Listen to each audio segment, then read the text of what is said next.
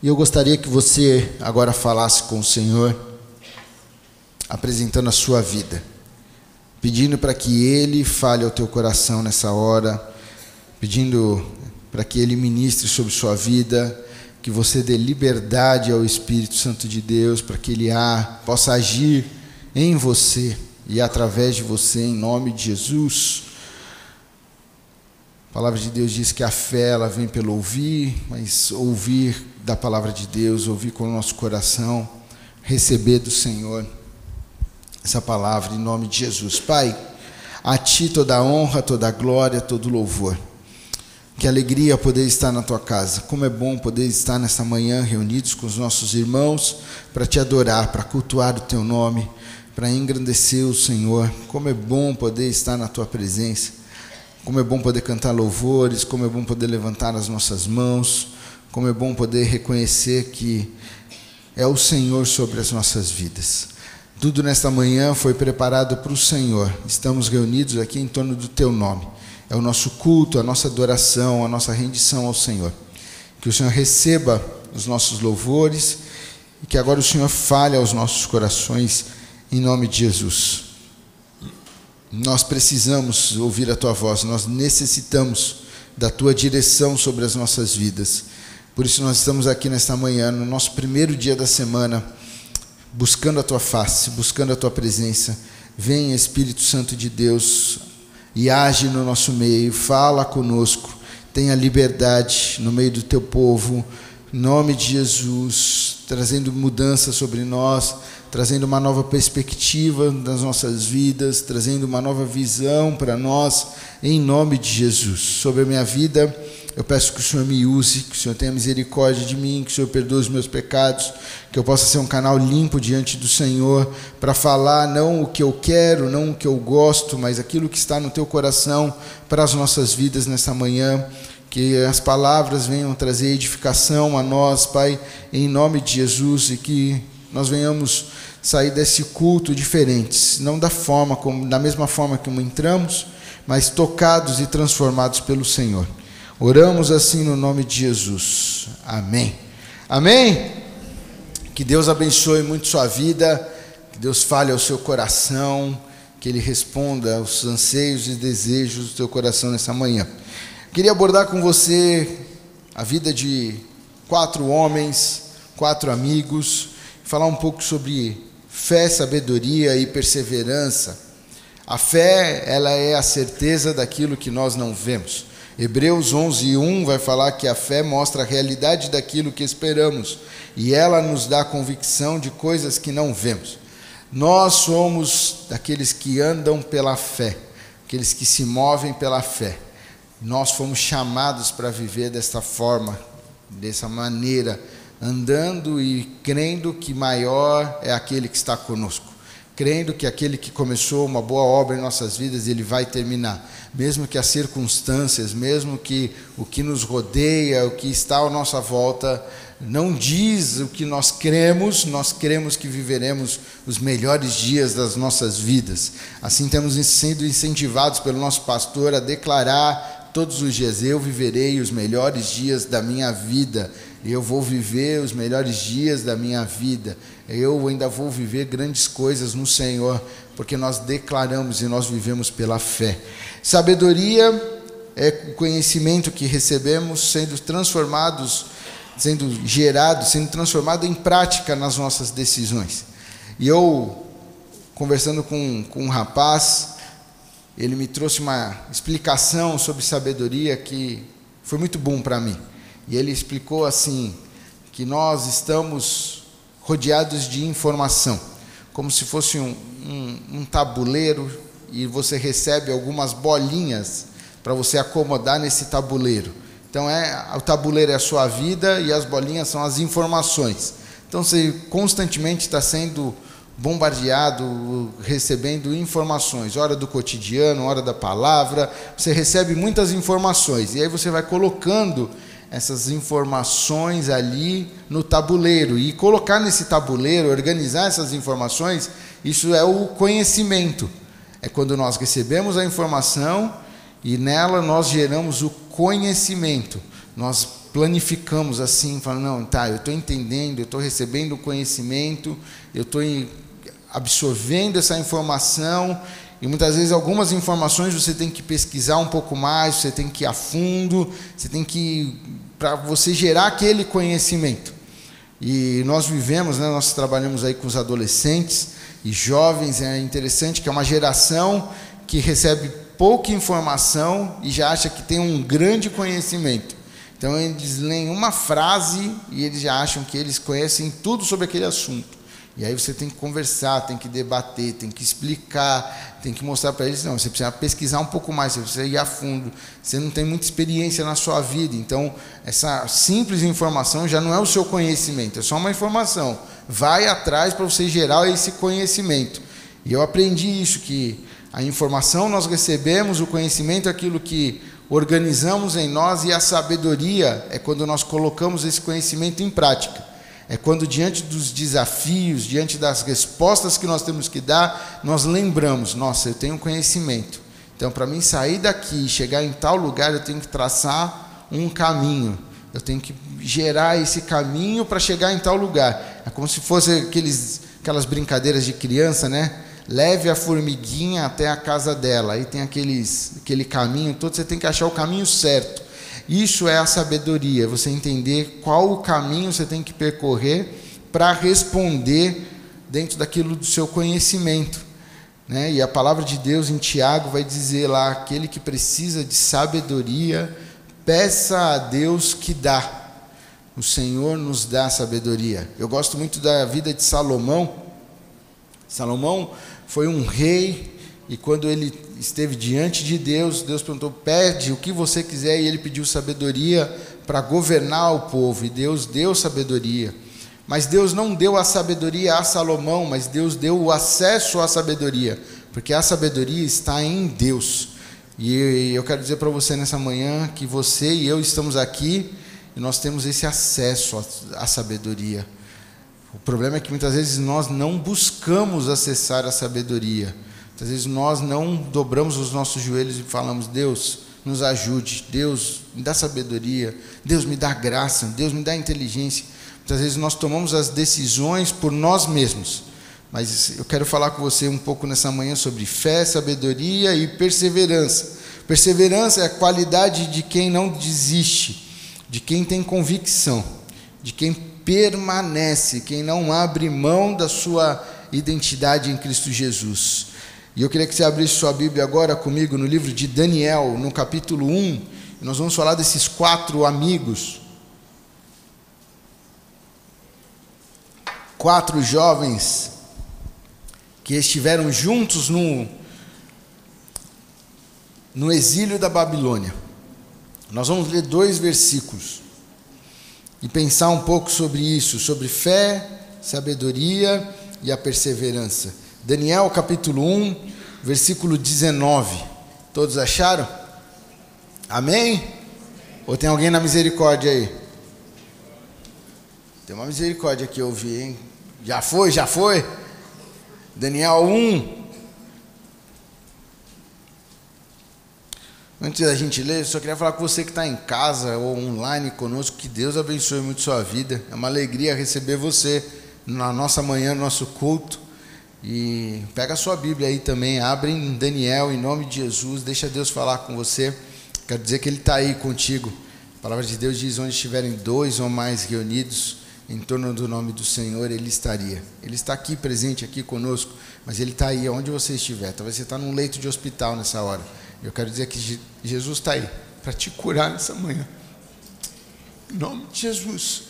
Talvez você está aí na sua casa, seu lar está destruído está à beira do divórcio, mas hoje Jesus quer te encontrar. Hoje Ele quer transformar o seu lar. Hoje Ele quer vir com a resposta para que você precisa. E a sua resposta está em Cristo Jesus. Talvez você está desesperada com seus filhos, filhos nas drogas, filhos perdidos. Talvez você está triste porque seu filho acabou de chegar da balada, bêbado. Mas eu quero dizer para você nessa manhã: Jesus está aí e Ele quer falar com você em nome de Jesus. Então, abra o seu coração e receba essa palavra em nome de Jesus. Amém? Daniel 1, versículo 19, vai dizer assim: E o rei conversou com eles, E dentre todos eles, não achou ninguém como Daniel, Ananias, Misael e Azarias. Portanto, eles permaneceram diante do rei. Em todas as questões de sabedoria e entendimento que o rei inquiriu deles, eles os considerou dez vezes melhores do que todos os, todos os magos e astrólogos que havia em todo o reino, e Daniel continuou até o primeiro ano de Ciro, em nome de Jesus. Nós estamos falando desses quatro amigos: Daniel, Misael, Ananias, Misael e Azarias, quatro amigos que estão ali, quatro jovens que estão ali no exílio na Babilônia. E, e ler a história de Daniel, conhecer a história de Daniel, é, é algo assim que nós pensamos, e cara, ele passou pela cova dos leões, os seus amigos passaram pela fornalha, cara, que experiência, que maravilha. Mas nós precisamos entender o contexto que eles estão aqui no início. Eles estão ali como escravos, como prisioneiros. Sua, seu país, Judá, foi atacado pela Babilônia, foi devastado, foi destruído e eles foram levados cativos para a Babilônia. São jovens ali que, dentro de uma circunstância, tinham tudo para se desesperar, tudo para abandonar a Deus, tinham tudo para dizer: Deus se esqueceu de nós, tinham tudo para abrir mão e falar assim: quer saber, eu vou curtir minha vida, quer saber, eu não quero mais saber de nada, perdi minha família.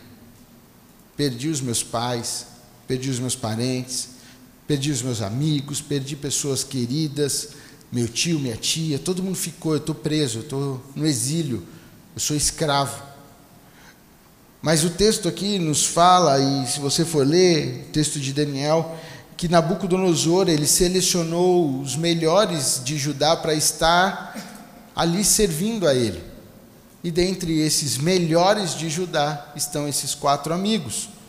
Então, eles eram jovens que, dentro da sociedade, da cultura que eles viviam, eles eram homens estudados, homens letrados, e para estar no templo eles tinham que ter uma linhagem, então as suas famílias eram famílias de condições, famílias é, que tinham destaque na sociedade, cumpriam com todos os requisitos. E eu imagino que, olhando para os dias de hoje, jovens normalmente, né, bem de vida, que têm uma condição, que os seus pais, quando eles são, quando eles se deparam nas suas adversidades, a primeira coisa que eles têm é para reclamar, para dizer caramba, era bem melhor lá com meu pai, caramba, não sei o quê. Né? Normalmente esses que não passaram talvez por tantos desafios quando mais novos, quando mais velhos eles já são meio devagar, meio acomodados, são mais assim, como diria nos dias de hoje, mais filhinho de papai, né? O pai fazia tudo, o pai respondia tudo. E eu imagino que esses quatro amigos tinham mais ou menos essa característica, pela posição que eles ocupavam dentro de Judá. E e eu achei interessante e destaquei aqui, porque na palavra de Deus os nomes, eles têm um peso. Cada nome tem um significado, né? E isso traz muito a característica da pessoa, traz muito o peso para aquela pessoa. E Daniel, o nome Daniel tem o significado que Deus é meu juiz. E isso era importante. Daniel significava Deus é meu juiz. E ele chega na Babilônia e o nome dele é trocado. Muda-se o nome de Daniel para Beltesazar. E Beltesazar quer dizer Bel, Deus dos babilônios. Ele, ele protege a minha vida. Então, aquele que era conhecido como Deus é meu juiz, agora ele carrega um nome dizendo que uma entidade babilônica é que protege a sua vida. Ananias significa o Senhor é graça, mas mudam o nome dele para Sadraque. E Sadraque de, de, de, significa né, comando de Agu, uma outra entidade. Então, e, aquele que fala que tinha um nome como o Senhor é graça, agora ele tem o um nome de uma entidade. Misael significa quem é Deus, e Mesaque significa quem é Agu. Então, aquele nome que significa quem é Deus, agora tem um outro significado de quem é uma outra entidade. E Azarias significa o Senhor nos socorre, o Senhor nos, nos o Senhor socorre, dizendo que Deus é o nosso socorro. E ele é transformado para Abidinego, servo de Nego, outra entidade babilônica. E por que, que eu estou destacando isso com você? Porque são jovens que tiveram a sua identidade transformada na Babilônia. O mundo, a Babilônia, tentou mudar a identidade deles. Mas sabe, o mundo pode fazer o que for com você. Quando você está firmado em Cristo Jesus, nada apaga a sua identidade em Cristo Jesus. Sabe, tentaram mudar, tentaram falar que eles eram de outras entidades, que eles representavam outros deuses, mas eles sabiam quem eles pertenciam. Maior era o Senhor sobre a vida deles. E eu quero dizer para você nessa manhã, eu não sei o que tem acontecido sobre a sua vida, mas se você permanecer firme e constante com o Senhor, você vai experimentar coisas incríveis, coisas grandes, coisas que os teus olhos não viram, que você não pôde contemplar, que ainda nem chegou aos teus ouvidos, é o que o Senhor tem preparado para aqueles que esperam no Senhor. E esses homens, eles estavam convictos de quem eles eram em Cristo Jesus. Eles estavam certos de que aquele que começou a boa obra na vida deles iria completar eles não iam negociar a fé deles, eles não iam abrir mão, eles se mantiveram firmes na fé, na, receberam a sabedoria e foram perseverantes até o fim. E eu queria deixar para você e pensar com você em algumas instruções, algumas lições que eu tiro dessa passagem da vida desses amigos para nós nessa manhã, em nome de Jesus. E a primeira coisa é Torne protagonista da sua vida e decida a quem você vai servir. Primeira coisa que eu quero falar para você é que nós precisamos nos tornar protagonistas das nossas vidas. Nós temos que tomar a direção das nossas vidas e nós temos que decidir quem nós vamos servir. E eu gosto muito disso na palavra de Deus, porque a palavra de Deus ela está repleta de histórias, de acontecimentos de homens e mulheres que decidiram servir ao Senhor, mas também tem homens e mulheres que decidiram caminhar pelas suas próprias ideias, suas próprias pernas, seus próprios conceitos. Eu gosto muito da história de Sansão. Sansão, homem criado por Deus, enviado por Deus como juiz da nação. O povo de Israel vivia os seus altos e baixos, e Deus envia Sansão, Deus aparece, o anjo aparece para a mãe de Sansão, dizendo sobre o que estava sendo gerado em seu ventre, e a palavra de Deus declara que ali no ventre dela estava sendo gerado o juiz, um homem nazireu que não poderia ter o seu cabelo cortado, ele não poderia tocar em cadáveres e ele não poderia beber bebidas fortes.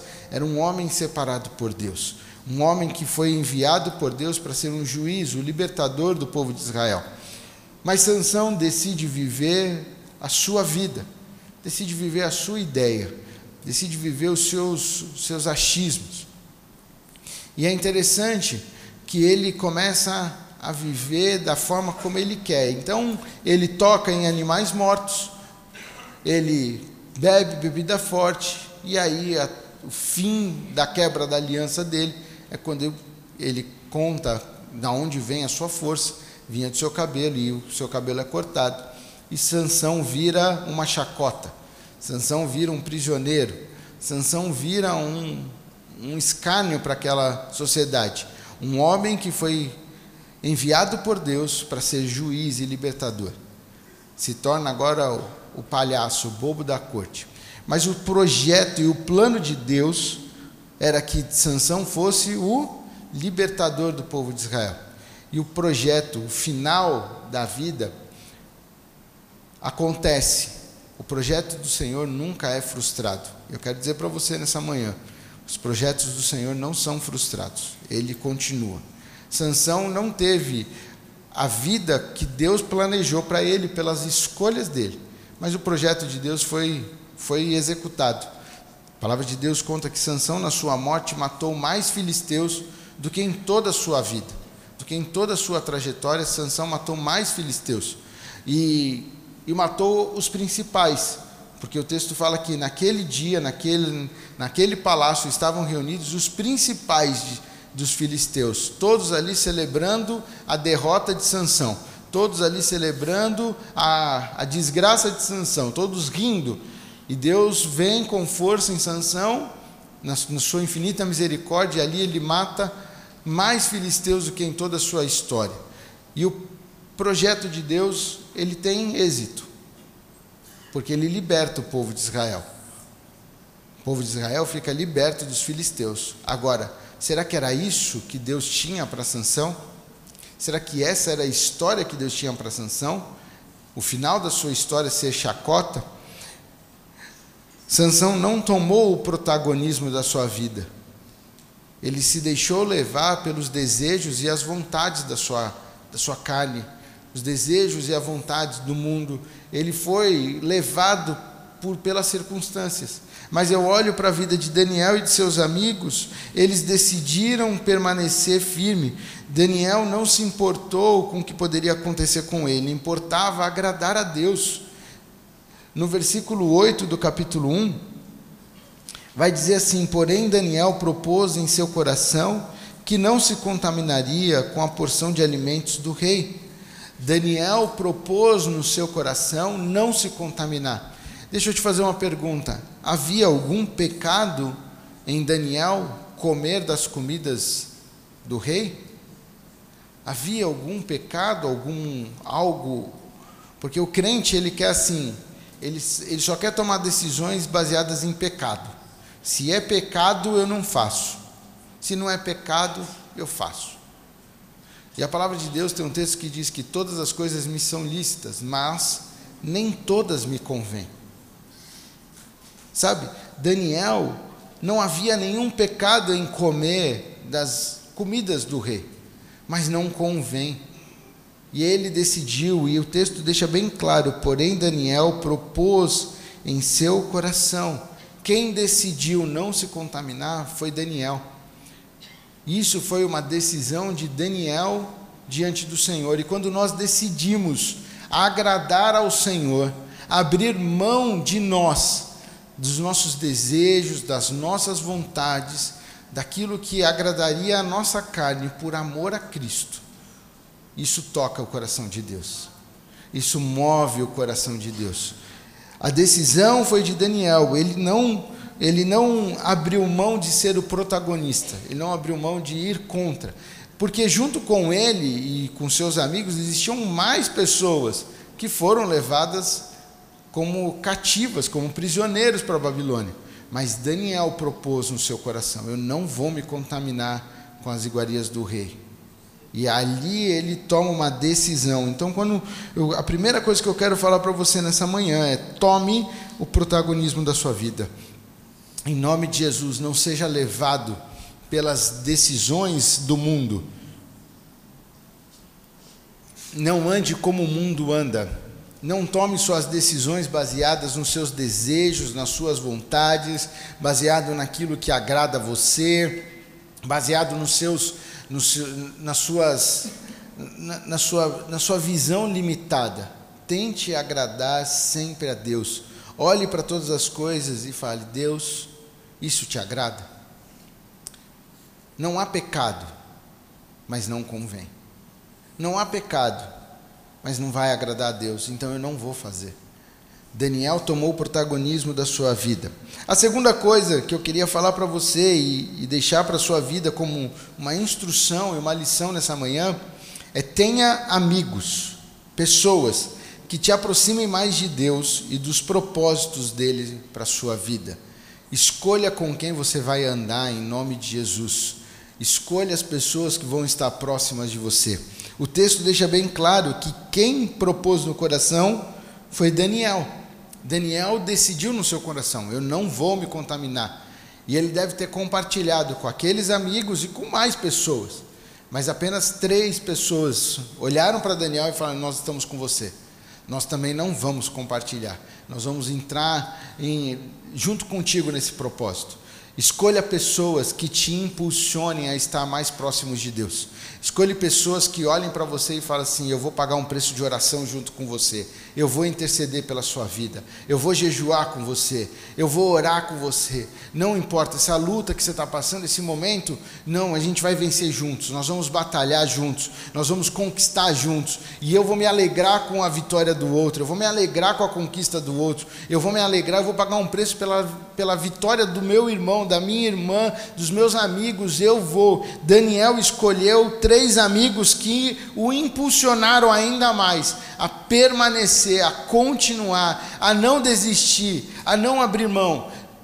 Eu, sendo gordinho, penso: será que foi fácil abrir mão das comidas para ficar comendo só legumes, verdura, tomando água? Oh, devia ter coisa boa naquele banquete, tinha coisas. Mas ele abriu mão, sabe? Tem coisas que você vai olhar, os seus olhos vão ficar encantados, vai falar: nossa, que delícia! Mas abra mão por amor a Cristo, abra mão por amor do Evangelho, abra mão. Tem coisas que não convêm, escolha pessoas, porque tem pessoas que você escolhe para andar com você que você fala assim: ah, eu vou fazer tal coisa. Para que fazer isso? Para que jejuar? Vai, ficar sem comer? Para quê? Não, cuidado, você vai desmaiar. É perigoso. É perigoso. Você vai levantar de madrugada para orar? Para quê? Deus escuta oração toda hora. Não precisa orar. Eu lembro da minha avó, uma época minha avó andou numas, numas ideias muito engraçadas. Não é essa minha avó aqui, é minha avó que já está lá com Deus. Então pode falar, né? Quem diz meu pai, dá testemunho só de quem já foi, é melhor, né?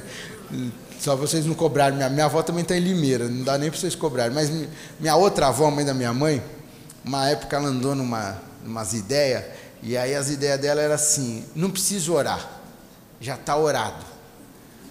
Aí, aí você chegava assim, eu era pequeno nessa época. Aí era engraçado porque a gente tava, ia sentar para almoçar. Nós temos o hábito de sempre sentar para almoçar e orar.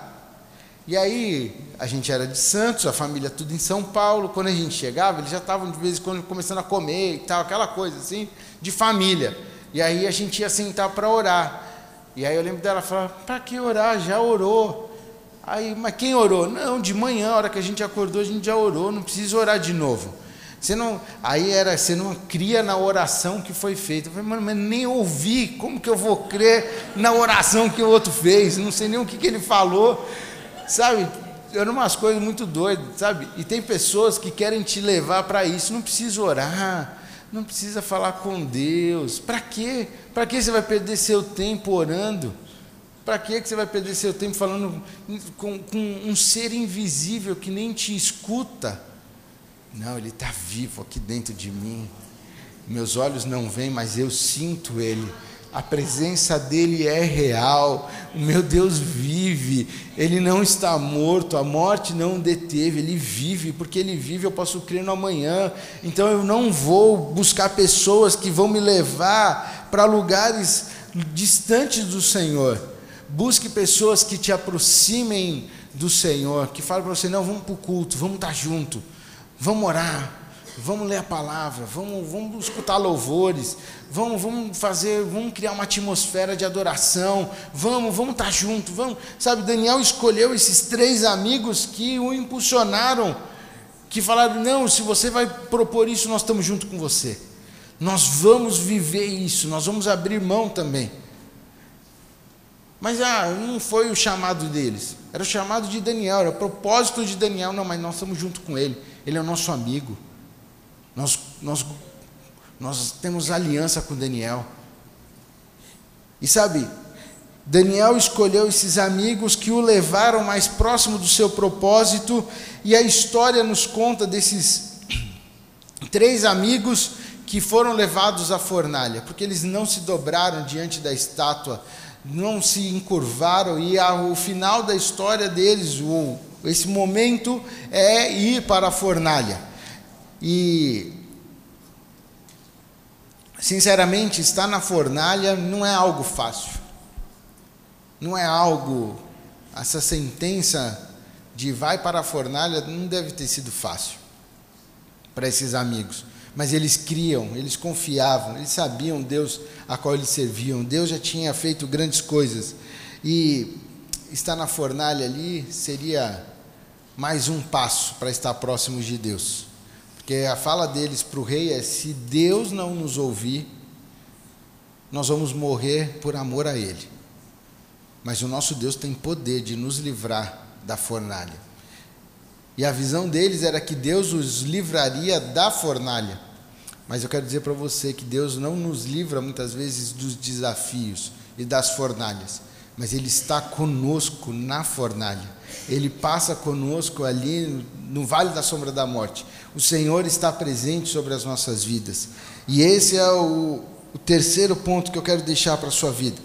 Entregue sua vida por amor a Cristo e você viverá as coisas que você jamais imaginou. Daniel preferiu morrer do que deixar a presença do Senhor. Daniel preferiu entregar a sua vida por amor a Cristo do que perder a presença do Senhor. Que eu e você possamos entender e, e desejar isso. Entregar a nossa vida por amor a Cristo. No reinado mais para frente, quando Daniel é sentenciado para a cova, o que, que acontece? Daniel carrega nele algo chamado pela palavra de Deus como um espírito de excelência. E quando eu lia isso, isso está lá em Daniel 6, que ele tinha um espírito de excelência. E buscaram na vida de Daniel algo que pudesse levar ele a, a tropeçar e não encontraram nada na vida de Daniel. Não existia uma falha, porque sobre ele existia um espírito de excelência. E Daniel, por conta da sua história, por conta da sua busca ao Senhor, por conta do seu amor a, Deus, o que, que acontece com Daniel? As pessoas buscam uma forma de tirar Daniel de cena de acabar com a vida dele. E aí falam assim: só existe uma forma da gente acabar com esse homem. É, pegando ele na adoração ao Deus dele. E aí eles conseguem uma forma de conquistar o rei. O rei assina o decreto que durante 30 dias só poderia adorar e fazer qualquer pedido que fosse ao rei não poderia falar com mais ninguém, não poderia orar, não poderia buscar mais ninguém. E eu gosto muito dessa história de Daniel porque eu penso 30 dias. O que que é, o que são 30 dias? Eu e você talvez negociaríamos 30 dias. Deus, é só por 30 dias. Não, sabe, não é tanto tempo assim. 30 dias, eu vou ficar sem falar com o Senhor por 30 dias. Eu não vou buscar a tua presença por 30 dias, é 30 dias. Ou eu vou falar com o Senhor, mas nesse período eu vou. É meio arriscado, né? Me verem orando, é eu tenho vergonha, então eu vou no cantinho, eu vou escondido, eu vou. Porque nós normalmente temos essa, essa habilidade, sabe, de dar uma negociada. E o texto fala para nós que quando Daniel ouviu o decreto, que a partir daquele dia não poderia mais pedir nada a Deus, Daniel se retira, ele vai para sua casa, para o seu aposento, abre as janelas, olha para o lado onde estava apontando Jerusalém, dobra os seus joelhos e, como ele sempre fazia, ele ora a Deus ele entrega a sua vida, ele fala: Não vou negociar, eu não vou negociar minha fé, eu vou orar, eu vou falar com meu Deus. E Daniel é um exemplo de, de perseverança, de oração, porque o texto nos conta que Daniel orava três vezes ao dia. Três vezes ao dia ele parava o que estava fazendo para falar com Deus. Tem vezes que a gente não consegue parar uma vez para a gente orar com Deus. A nossa oração é andando que está tudo atrasado, tudo corrido, a gente vai orando, orando, ora andando. Existe algum erro nisso? Não. Ora em todo tempo, em nome de Jesus. Mas que essa, a vida de Daniel possa servir de inspiração para nós. Daniel parava o que estava fazendo para orar, para falar com Deus. E ali ele abria a janela, ora, e o decreto e a sentença tem que ser executada, e aí o que acontece? Cova dos leões. E Daniel foi jogado na cova dos leões. Mas os leões estão sob o domínio de Cristo. Todas as coisas estão sob o domínio do nosso Deus. Ninguém perde a sua vida, ninguém perde para o Senhor. Quando nós decidimos entregar a nossa vida por amor a Cristo, Ele faz muito além, muito mais. E aqui, voltando para o texto que nós lemos, eles tomaram uma decisão. Nós vamos ser fiéis, nós vamos permanecer, nós não vamos negociar a nossa fé, nós não abrimos mão do nosso Deus, nós vamos perseverar, nós vamos continuar. E a resposta vem aqui, que diz que o rei conversou com eles. Com eles não são só os amigos, mas com todos aqueles que estavam ali cativos. E dentre todos eles, não achou ninguém como Daniel, Ananias, Misael e Azarias, portanto, eles permaneceram diante do rei. O rei fez gosto daqueles homens e eles permanecem na presença do rei. E diz que em todas as questões de sabedoria e entendimento que o rei inquiriu deles, o rei os considerou dez vezes melhores. Você pode falar para o seu irmão aí do lado? Dez vezes melhores. Dez vezes. Olha o que, que Deus faz com aqueles que decidem entregar a sua vida por Ele. Ele dá dez vezes mais. Olha que coisa linda por, por conta de uma decisão, não vamos nos contaminar. Deus olhou e falou: Não, eu tenho que abençoar esses homens, eu tenho que ser fiel a eles, eu tenho que derramar sobre eles graça, sabedoria, inteligência. Eu, eu, vou, eu, vou, eu vou ser generoso com eles. E o texto nos fala que o rei enxergou nele sabedoria dez vezes maiores. O que, que você precisa? Deus tem dez vezes mais para te dar em nome de Jesus. Deus tem dez vezes mais para derramar sobre a sua vida. Deus tem algo grande para fazer em você. E eu vou falar para você: é lindo ouvir isso. É lindo receber. Quem não quer receber coisas grandes do Senhor? Levante sua mão. Quem não quer receber? Eu quero receber. Você quer receber? E ainda você imagina dez vezes mais. Cara, é incrível. Dez vezes mais. Mas espera aí você tem atitudes a tomar. Você só vai receber se você não negociar sua fé. Se você permanecer firme. Se você se abster de coisas que Deus tem falado para você. Como eu disse, a história de Sansão, a ordem não era para o povo inteiro. Não era para todo mundo. Ó, todo mundo, o povo inteiro não pode tocar em, em, cadáveres. O povo todo não pode beber bebida forte. O povo todo não pode cortar o cabelo. Não, a ordem não foi para o povo, para todos. A ordem era para Sansão. Era só para ele. Tem coisas que Deus tem falado para você. Para você abrir mão, para você não fazer, para você não ir para você esperar. Ah, mas os outros estão fazendo, os outros estão indo, os outros estão, os outros são os outros. Tome a frente da sua vida, seja o protagonista. Entenda que Deus tem coisas para falar especificamente com você.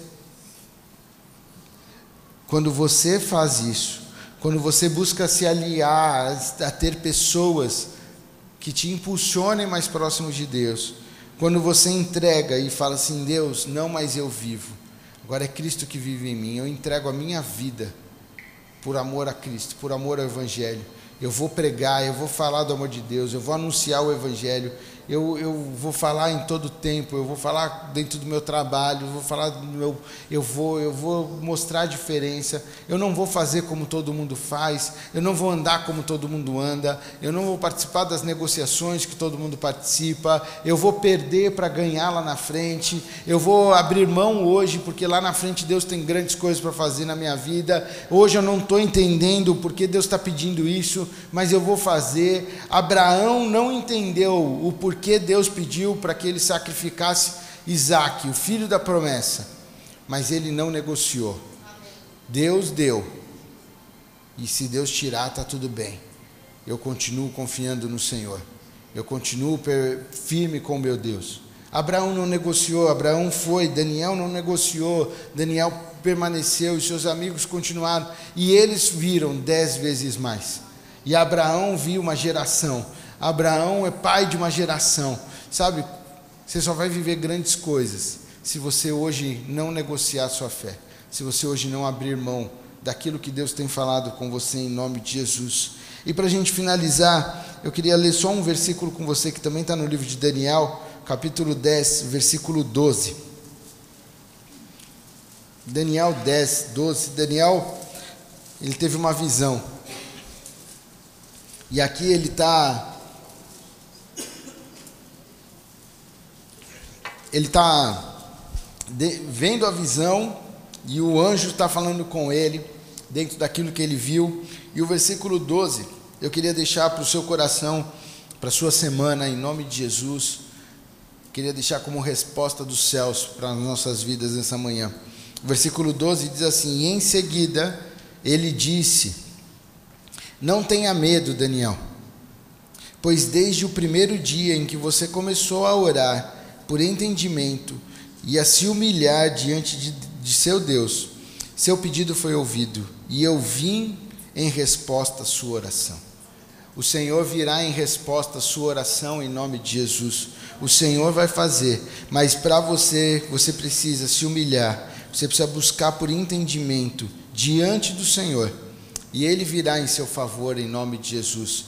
Ele virá em favor da sua casa, ele virá em favor dos seus filhos, Ele virá, Ele está ouvindo a tua oração, Ele não se esqueceu das tuas orações, e o texto aqui fala para nós que na sua primeira oração foi ouvido o seu pedido, e eu vim já em resposta. Aqui você vai ler, depois você pode ler o capítulo 10, vai falar que ele demorou cerca de 21 dias, porque ele teve alguns contratempos no meio do caminho. Mas a resposta do Senhor para os seus filhos é imediata quando nós buscamos ao Senhor. E eu quero dizer para você que essa semana você terá respostas dos céus em nome de Jesus. O Senhor vem em seu favor em nome de Jesus. Amém? Feche seus olhos, abaixe sua cabeça em nome de Jesus. E eu queria orar com você. Queria orar com você que ouviu essa palavra, que recebe essa palavra. E que como Daniel, você quer tomar uma posição de dizer: Deus, eu tomo posse dessa palavra e eu não vou negociar, eu não vou abrir mão do meu Deus, eu não vou abrir mão da minha fé, eu não vou, eu não vou desistir do meu caminhar, eu vou entregar minha vida por amor a Cristo, eu vou viver grandes coisas por amor a Cristo, eu vou declarar para quem possa interessar que eu sou do Senhor que eu não ando pelo que eu vejo, mas eu ando pela fé. Eu movo pela fé. Se você recebe essa palavra nessa manhã, queria que você ficasse de pé no seu lugar. Eu queria orar com você em nome de Jesus e que você fosse apresentando a sua vida diante do Senhor, falando: Senhor, eu tomo posse dessa palavra. Eu vou viver pela fé. Eu não vou negociar, eu não vou eu não vou, eu vou viver eu vou buscar melhorar as minhas amizades, eu vou trazer pessoas para perto de mim que me impulsionem a mais perto do Senhor. Eu vou buscar amizades verdadeiras, não amizades que falam o que eu quero ouvir, mas amizades que falem aquilo que o céu tem ao meu respeito. Amizades que me levem mais próximas de Cristo. Pessoas que me amem assim como Cristo me ama. Eu vou viver um novo tempo sobre a minha vida. Você que está de pé, vai falando com o Senhor em nome de Jesus. Fala, Senhor, eis-me aqui. Eu tomo posse dessa palavra. Pai, em nome de Jesus. Em nome de Jesus. Nós estamos aqui nesta manhã diante do Senhor. E nós estamos reagindo à palavra que foi ministrada. A palavra que vem do Senhor para as nossas vidas. E nesta manhã nós estamos de pé diante do Senhor, dizendo: Eis-nos aqui, Jesus. Toma as nossas vidas Pai, ajuda-nos a viver uma vida excelente. Que o espírito de excelência seja derramado sobre nós. Que o espírito de excelência venha sobre o teu povo em nome de Jesus. Que nós possamos viver uma vida inteira, integral com o Senhor. Que nós possamos ter amigos verdadeiros que nos levem mais próximos do Senhor. Pai, afasta de nós, ajuda-nos, Pai, a, a, a, tirar aquilo que tem nos atrapalhado, pessoas que têm nos impedido de chegar mais próximas de Ti, Pai. Em nome de Jesus, que nós venhamos assumir o protagonismo da nossa vida, que nós não sejamos levados como massa de manobra, que nós não sejamos levados pelo que o mundo fala, que nós não sejamos levados pelos conceitos do mundo, mas que nós possamos assumir o protagonismo das nossas vidas e viver os planos do Senhor, a viver a escolha do Senhor para nós, que nós venhamos a morrer para nós mesmos, mas viver para Cristo em nome de Jesus. Nós nesta manhã assumimos esse compromisso de viver para o Senhor. Recebe a nossa oração nessa manhã, recebe as nossas vidas e traz um novo tempo sobre nós. Pai, que a resposta das nossas orações venha em nome de Jesus, porque o Senhor escuta as nossas orações. Nós oramos assim nesta manhã em nome de Jesus. Amém e amém. Amém. Queria pedir para que todos ficassem de pé. E eu queria só fazer mais uma oração e é, na verdade um convite. Eu não sei se há pessoas no nosso meio que não conhecem a Jesus. Talvez você vive uma vida aparentemente boa, né? Você vive uma vida tranquila, mas você sabe como está o seu interior. Você sabe que você está precisando de paz. Você sabe que você não tem faltado paz no seu coração. Você sabe que você tem lutado com, com um vazio aí e esse vazio e essa falta de paz, ela só é respondida em Cristo Jesus. Ela só é encontrada em Cristo Jesus. Talvez você está online conosco nessa manhã e você quer receber Jesus no seu coração. Assim como Jesus dividiu a história da humanidade entre antes e depois de Cristo e dividiu a nossa história entre antes e depois de Cristo. Nessa manhã ele quer dividir a sua história. Se você deseja receber Jesus no seu coração, eu queria que você repetisse uma oração comigo, todos de olhos fechados, cabeças baixas. Eu gostaria que você repetisse uma oração dizendo assim: Senhor Jesus, nesta manhã eu abro meu coração e recebo Jesus na minha vida. O Senhor conhece o meu coração, o Senhor conhece a minha falta de paz, o Senhor conhece as minhas lutas, mas nesta manhã eu reconheço que preciso de Jesus como Senhor e Salvador da minha vida. Perdoa os meus pecados, no nome de Jesus. Amém.